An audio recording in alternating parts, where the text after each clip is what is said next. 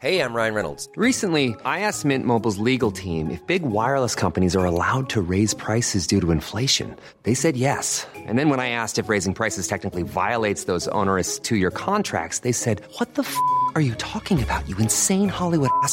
So to recap, we're cutting the price of Mint Unlimited from $30 a month to just $15 a month. Give it a try at mintmobile.com slash switch. $45 upfront for three months plus taxes and fees. Promo rate for new customers for limited time. Unlimited more than 40 gigabytes per month. Slows. Full terms at mintmobile.com. Nous sommes en guerre. Moi, moi, je, personnellement, je m'étouffe. Ils sont aux ordres du pognon. La star tranquille. un nouveau rapport sur l'état de la planète qui inquiète, une situation critique aux Antilles, un nouveau virus en Afrique ou encore l'arrivée de Lionel Messi au PSG qu'on va analyser au-delà de l'aspect sportif. Salut c'est Hugo, j'espère que vous allez bien. On est parti pour un nouveau résumé des 5 actualités qui ont marqué la semaine. Allez, on commence sans plus tarder avec euh, la première actu de la semaine. On va parler rapidement de la situation catastrophique actuellement dans les Antilles où euh, l'épidémie de coronavirus est devenue tout simplement incontrôlable. En fait, depuis quelques semaines, la Guadeloupe et la Martinique, donc euh, deux départements français d'outre-mer, doivent faire face à l'arrivée du variant Delta sur leur territoire. Un variant Delta qui se propage quand même très rapidement et qui est, vous commencez à le savoir, plus contagieux que les autres formes du virus. Conséquence de cette hausse des cas, c'est quoi? Eh bien, les hôpitaux antillais sont complètement saturés. Quasiment 100% des lits de réanimation sont occupés en Guadeloupe et en Martinique. Et du coup, en début de semaine, 270 soignants et 60 pompiers de métropole ont été envoyés en renfort dans les Antilles. Et au-delà de ça, il y a des évacuations de malades vers Paris qui permettent de libérer comme ça au compte-gouttes et au fur et à mesure quelques lits pour faire face à l'afflux de patients qui sont euh, dans des situations urgentes. Alors résultat, pour faire face à cette situation, la Guadeloupe et la Martinique ont été reconfinées pour euh, les trois prochaines semaines. Et concrètement, ça veut dire que jusqu'au 31 août, les restaurants, bars, commerces, locations de vacances ou encore euh, plages sont fermés. Les déplacements sont aussi interdits au-delà d'un rayon d'un kilomètre autour du domicile. Et pour ce qui est des touristes qui étaient présents sur le territoire, eh bien ils ont été invités à quitter les deux îles. Mais alors, comment expliquer cette situation? La première raison, c'est donc le variant Delta, qui est très euh, contagieux, mais la deuxième raison, c'est le faible nombre de personnes vaccinées.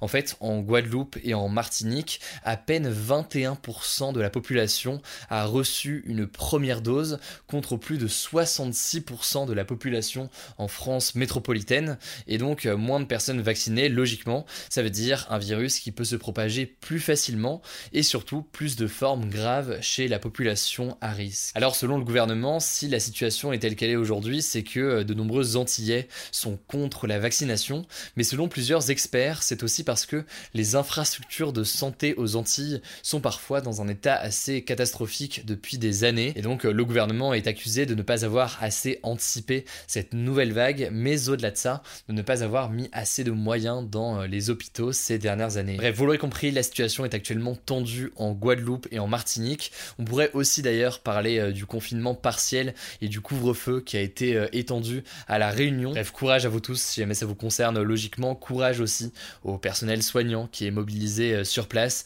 Et de notre côté, évidemment, on vous tiendra au courant euh, la semaine prochaine et dans les prochains jours. Alors pour la deuxième actu de la semaine, et avant de parler euh, du rapport euh, concernant le dérèglement climatique, on va parler de l'Afghanistan, et notamment de la progression très rapide des talibans, un groupe islamiste armé qui s'empare de nombreuses villes et qui inquiète de plus en plus les pays du monde entier. En fait, depuis 20 ans, et plus précisément depuis les attentats du 11 septembre 2001 à New York, eh bien les États-Unis sont engagés militairement en Afghanistan. Et le but de cette présence militaire officiellement, c'est notamment de former, de financer et d'équiper l'armée afghane pour lutter contre les talibans, qui sont donc euh, un mouvement islamiste djihadiste présent dans le pays depuis 1994. Euh, et en gros, pour faire très simple, les États-Unis accusent les talibans de protéger et de cacher en Afghanistan les leaders d'Al-Qaïda, le groupe terroriste responsable des attentats. Le truc c'est que en 2018, eh bien le gouvernement de Donald Trump a annoncé vouloir retirer les troupes américaines d'Afghanistan, un retrait qui a été euh, mis en œuvre en mai dernier par euh, Joe Biden. En gros, pour euh, les États-Unis, les soldats américains n'avaient plus rien à faire là aujourd'hui. Or, là où ça se complique, c'est que depuis le début du retrait des troupes en mai, eh bien, les talibans ont lancé plusieurs offensives contre l'armée afghane et ont pris le contrôle de nombreux territoires de l'Afghanistan, des territoires qui étaient donc jusqu'ici contrôlés par le gouvernement afghan avec le soutien des États-Unis notamment. Aujourd'hui donc pour vous donner une idée, les talibans contrôlent actuellement près de la moitié des principales villes d'Afghanistan. Ils se rapprochent dangereusement de la capitale du pays, à savoir euh, Kaboul. À terme, le but des talibans, c'est donc très clairement d'avoir le contrôle sur tout Pour la plupart des experts, les Américains quittent donc euh, l'Afghanistan au mauvais moment car euh, le gouvernement afghan n'a pour l'instant pas les capacités d'assurer la paix et la sécurité sans le soutien des Américains. Et malgré cette situation, Joe Biden maintient que cette décision de retrait est la bonne. De son côté, l'Organisation des Nations Unies craint surtout en fait le début d'une guerre civile et d'une grave crise humanitaire. Faut savoir qu'au moins 183 personnes ont été tuées, dont des enfants en un mois. Et au-delà de ça, selon euh, l'Organisation internationale pour les migrations, au moins 359 000 personnes ont été déplacées depuis le début de l'année à cause de ces violences. A noter au passage que face à cette avancée des talibans, plusieurs pays européens, dont euh, la France, l'Allemagne ou encore les Pays-Bas, ont annoncé avoir euh, suspendu les expulsions vers l'Afghanistan de migrants afghans qui étaient actuellement en Europe, car eh bien, ces pays craignent pour leur sécurité s'ils sont expulsés à nouveau vers l'Afghanistan l'Afghanistan. On verra donc ce qu'il en est euh, de tout ça dans les prochaines semaines. En tout cas, ça me semblait assez euh, essentiel de vous parler de ce sujet aujourd'hui. La troisième actu de la semaine, c'est probablement l'actualité euh, majeure cette semaine, vous en avez sûrement entendu parler, c'est le rapport très inquiétant du GIEC, un organisme en fait de l'Organisation des Nations Unies qui travaille sur le climat. En fait, le GIEC a publié la première partie de son sixième rapport sur le dérèglement climatique et pour la première fois, il pointe directement du doigt la responsabilité des hommes dans le dérèglement climatique. Alors que dit concrètement le rapport? Logiquement, c'est un sujet qui est complexe, mais la première chose à retenir, c'est que les émissions de CO2, qui sont donc polluants et responsables du dérèglement climatique, n'ont pas baissé depuis 1990. Les auteurs du rapport ont calculé en fait qu'à cause des émissions de gaz à effet de serre, la température moyenne de la planète a déjà augmenté de 1,1 degré par rapport à 1850. Et pire encore, le réchauffement de la Terre pourrait euh, atteindre 1,5 degré par rapport à 1850, et ce dès 2030, soit 10 ans plus tôt que euh, ce qu'avait estimé le GIEC en 2019. La conséquence principale de cette hausse de température, c'est que les événements climatiques extrêmes, comme euh, les vagues de chaleur ou encore les fortes précipitations qu'on a pu observer dans le monde ces dernières semaines, vont être de plus en plus fréquents. En gros donc, plus la hausse des températures sera importante, plus les événements climatiques extrêmes comme les inondations ou encore les feux qu'on connaît dans le monde actuellement seront euh, fréquents. Et c'est en l'occurrence une conséquence parmi euh, plein d'autres qui euh, vont être malheureusement observées dans les années qui viennent si rien n'est fait. Par ailleurs, certains changements climatiques seraient même irréversibles pour au moins plusieurs centaines d'années, c'est-à-dire donc qu'il n'y aura pas de retour en arrière possible au moins avant plusieurs centaines d'années. Les experts du climat citent par exemple la montée des océans due à la fonte des glaces. Selon eux, le niveau de la mer pourrait gagner jusqu'à 1 mètre d'ici à 2100. Dit comme ça, 1 mètre, ça peut paraître assez peu, mais en réalité, les conséquences sont très importantes. Bon alors on va pas se mentir, tout ça euh, dit comme ça, c'est quand même très déprimant, mais alors, est-ce qu'il y a des solutions? Eh bien, selon le GIEC, la seule façon de limiter euh, le dérèglement de la planète, c'est de mettre en œuvre une réduction forte, rapide et à l'échelle de toute la planète des émissions de gaz à effet de serre. Et même en faisant cela, eh bien, il faudra attendre 10 ou 20 ans pour voir euh, les réels changements et surtout les bénéfices de cette euh, réduction qui doit s'inscrire vraiment dans la durée. Bref, vous l'imaginez, à trois mois de l'ouverture en Écosse de la conférence internationale sur le climat, la COP 26, eh bien, euh, ce rapport fait beaucoup parler de lui pour le secrétaire général de l'Organisation des Nations Unies. Ce rapport est même une alerte rouge pour l'humanité rien que ça. Ça me semblait donc assez important d'en parler aujourd'hui, c'est un sujet qui est majeur. On va continuer à en parler dans les prochains jours et dans les prochaines semaines pour voir au-delà de ce rapport du GIEC, eh bien les éléments, les mesures à mettre en place, à mettre en œuvre à l'échelle de la France, mais aussi à l'échelle de la planète et tout le débat autour des solutions à mettre en place. Allez, on passe à la quatrième actu de la semaine et on va parler de l'arrivée du footballeur argentin Lionel Messi au PSG. Et en l'occurrence, même si jamais euh, le football ne vous intéresse pas forcément, vous allez le voir, il y a des éléments assez intéressants sur d'autres aspects. Alors déjà, pour donner un peu de contexte, un transfert de Lionel Messi, l'un des meilleurs joueurs de l'histoire du football, c'est logiquement un événement puisque beaucoup le voyaient faire euh, toute sa carrière au FC Barcelone, qui était son club depuis qu'il avait 13 euh, ans. Le truc c'est que, eh bien, était lourdement endetté et ne pouvait plus supporter l'énorme salaire de Messi qui gagnait environ 100 millions d'euros par an euh, là-bas actuellement à Barcelone. Alors Messi avait quand même accepté de réduire son salaire de moitié pour prolonger son contrat euh, à Barcelone, mais même avec ça, sans rentrer dans les détails, ça n'a pas pu se faire et donc Messi s'est retrouvé euh, libre, il n'appartenait plus à ce moment-là au FC Barcelone. Alors logiquement, une légende comme ça libre, c'était une occasion en or pour le PSG. C'était donc l'occasion de récupérer Messi gratuitement entre guillemets, donc sans avoir à l'acheter chez un autre club. Et ce, alors que, à titre de comparaison, ils avaient dû payer 222 millions d'euros au FC Barcelone pour euh, acheter euh, Neymar en 2017, quand Neymar était encore euh, sous contrat au FC Barcelone. Alors on dit que Messi a été récupéré gratuitement dans le sens où il n'était pas dans un contrat dans un autre club et du coup il n'y avait pas à l'acheter comme Neymar, mais après évidemment le PSG va quand même dépenser beaucoup d'argent, Messi va recevoir un salaire de 41 millions d'euros par an selon euh, le journal L'équipe, donc 5 millions de plus que Neymar à titre de comparaison, et eh bien euh, le club parisien lui a également payé une prime d'environ 30 millions d'euros simplement pour qu'il signe selon euh, la presse espagnole. Alors au-delà de l'intérêt sportif d'avoir Lionel Messi, si je vous en parle aujourd'hui, c'est parce que pour beaucoup de spécialistes de l'économie du sport, Messi va aussi rapporter énormément au club. Messi au PSG, c'est plus d'argent de sponsors, plus de ventes de maillots ou encore un stade qui devrait être, si tout se passe bien, euh, bien rempli toute l'année.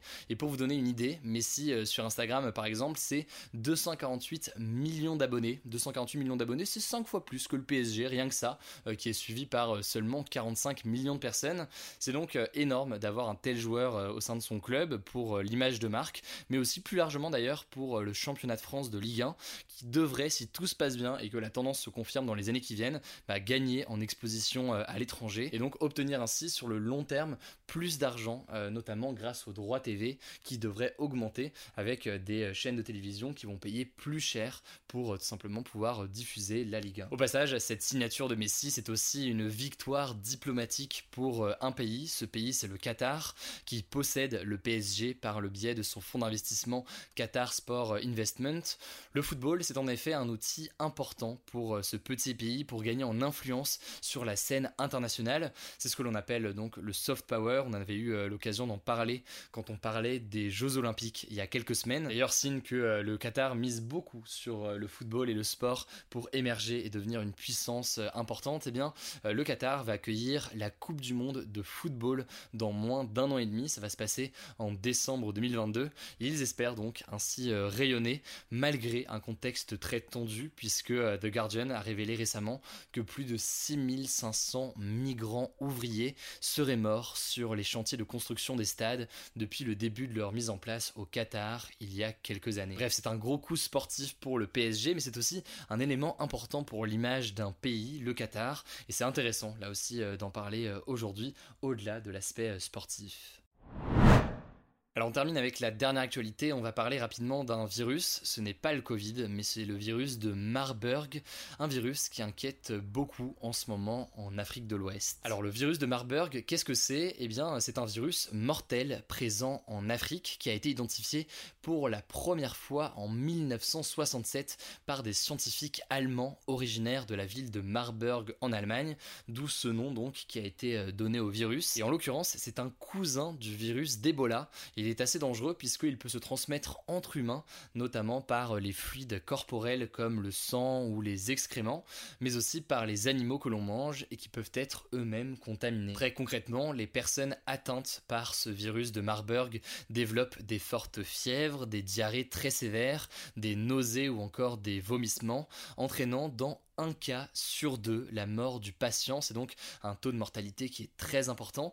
Pourquoi? Eh bien parce qu'il n'existe aucun traitement et aucun vaccin aujourd'hui contre ce virus. Et d'après l'Organisation mondiale de la santé, les patients gravement atteints par euh, cette maladie ressemblent, je cite, à des fantômes avec des yeux profondément enfoncés et un visage inexpressif. Alors si je vous en parle aujourd'hui, c'est parce que pour la première fois, eh bien le virus est apparu en Afrique de l'Ouest, en Guinée précisément. Et en fait, plusieurs épidémies avaient déjà été euh, recensées en Afrique dans les années 2000, notamment en Angola, où le virus avait tué 329 euh, personnes en 2005, mais jamais il ne s'était euh, propagé jusqu'ici dans le nord du continent africain. Alors pour l'instant, en Guinée, une seule personne est morte et trois de ses proches sont hospitalisés, mais voilà, l'arrivée de ce virus reste quelque chose, un élément de vigilance pour les organisations de santé sur place, surtout que le pays vient tout juste de mettre fin à une épidémie d'Ebola et qu'il doit toujours faire face en parallèle au Covid-19. Alors pour le moment, la Guinée euh, fait tout pour euh, stopper le plus vite possible la propagation du virus en repérant et en isolant tous les cas contacts. Et d'ailleurs, c'est assez intéressant de comprendre que euh, selon plusieurs experts interrogés notamment par Le Parisien, eh bien la situation devrait être a priori maîtrisée, notamment parce que les services de santé guinéens ont beaucoup appris à lutter contre les virus avec l'épidémie d'Ebola ces dernières Bref, inutile de s'inquiéter au sujet d'une propagation potentielle en Europe aujourd'hui, mais c'est un sujet donc qui est important pour euh, la Guinée et l'Afrique de l'Ouest qui mérite donc d'être euh, évoqué euh, aujourd'hui. Courage en tout cas à eux en cette période difficile. Voilà, c'est la fin de ce résumé de l'actualité du jour. Évidemment, pensez à vous abonner pour ne pas rater le suivant, quelle que soit d'ailleurs l'application que vous utilisez pour m'écouter. Rendez-vous aussi sur YouTube et sur Instagram pour d'autres contenus d'actualité exclusifs. Écoutez, je crois que j'ai tout dit, prenez soin de vous et on se dit à très vite.